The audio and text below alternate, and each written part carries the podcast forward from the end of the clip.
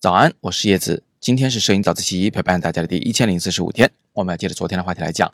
昨天我给大家一个新的工具啊，那个圆盘盘，有助于我们去理解曝光三要素各自的画面效果以及它们之间的配合关系。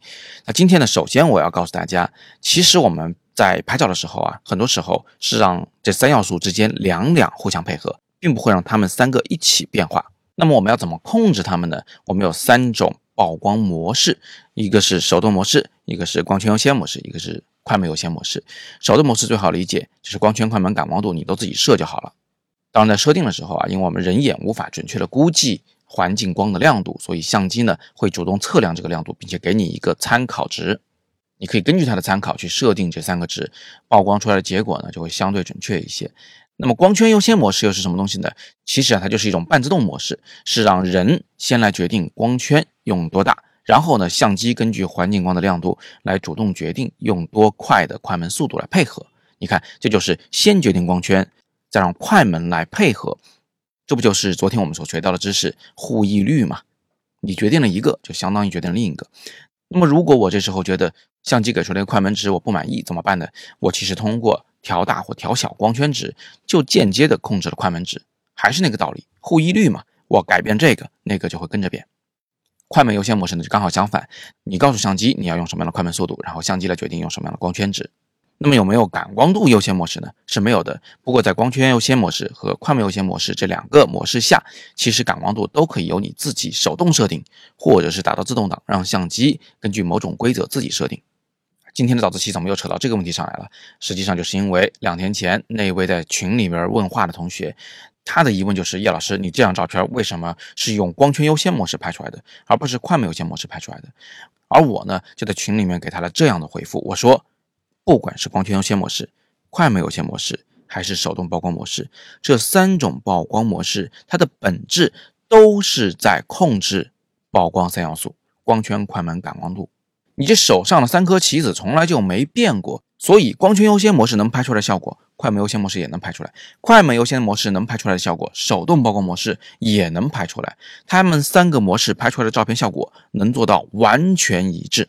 那既然这样，相机为什么搞得这么复杂，给我们三种模式去选择？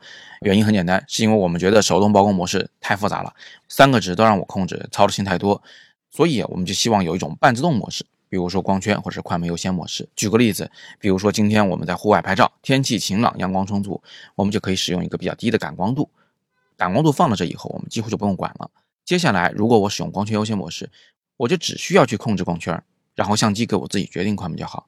至于快门是慢是快，我是不需要太操心的。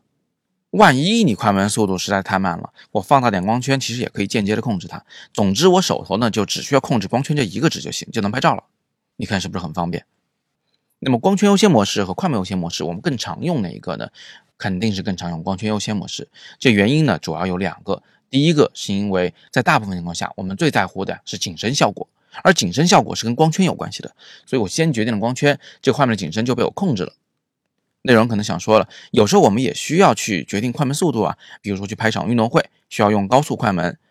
那其实这时候你也可以用光圈优先，你在大白天的把光圈打大一点。快门速度它肯定二百五十分之一秒以上，怎么拍都是清楚的。那这么说来，快门优先模式是不是个鸡肋呢？也不是，因为快门优先模式可以精确的定位一个快门速度。比如说这张照片，我必须要用二百五十分之一秒，一百二十五分之一秒不行，五百分之一秒也不行，必须就二百五十分之一秒。你已经在心里决定了这个值了，不可以改变的时候，你可以用快门优先模式。但这种情况常见吗？不常见，因为我们通常是需要一个快门速度的区间，我们并不需要精确的去定位它。好，那么这是第一个我们常使用光圈优先模式的原因。第二个原因呢，是因为光圈档位少，快门档位多。一般的镜头呢，光圈从大大小就那么七八档，快门的档位呢，动不动就几十档。我们先决定这个档位偏少的光圈，再让相机用一个档位奇多的快门来配合这个光圈，你怎么样都能找到一个相对应的值。但是如果你先决定了快门速度，这是有风险的。比如说啊，你在大白天的时候，非得要用慢速快门，把快门速度啪叽降到三十秒，那么这个时候相机肯定会把光圈打得最小嘛。但是打得最小它也不够用啊。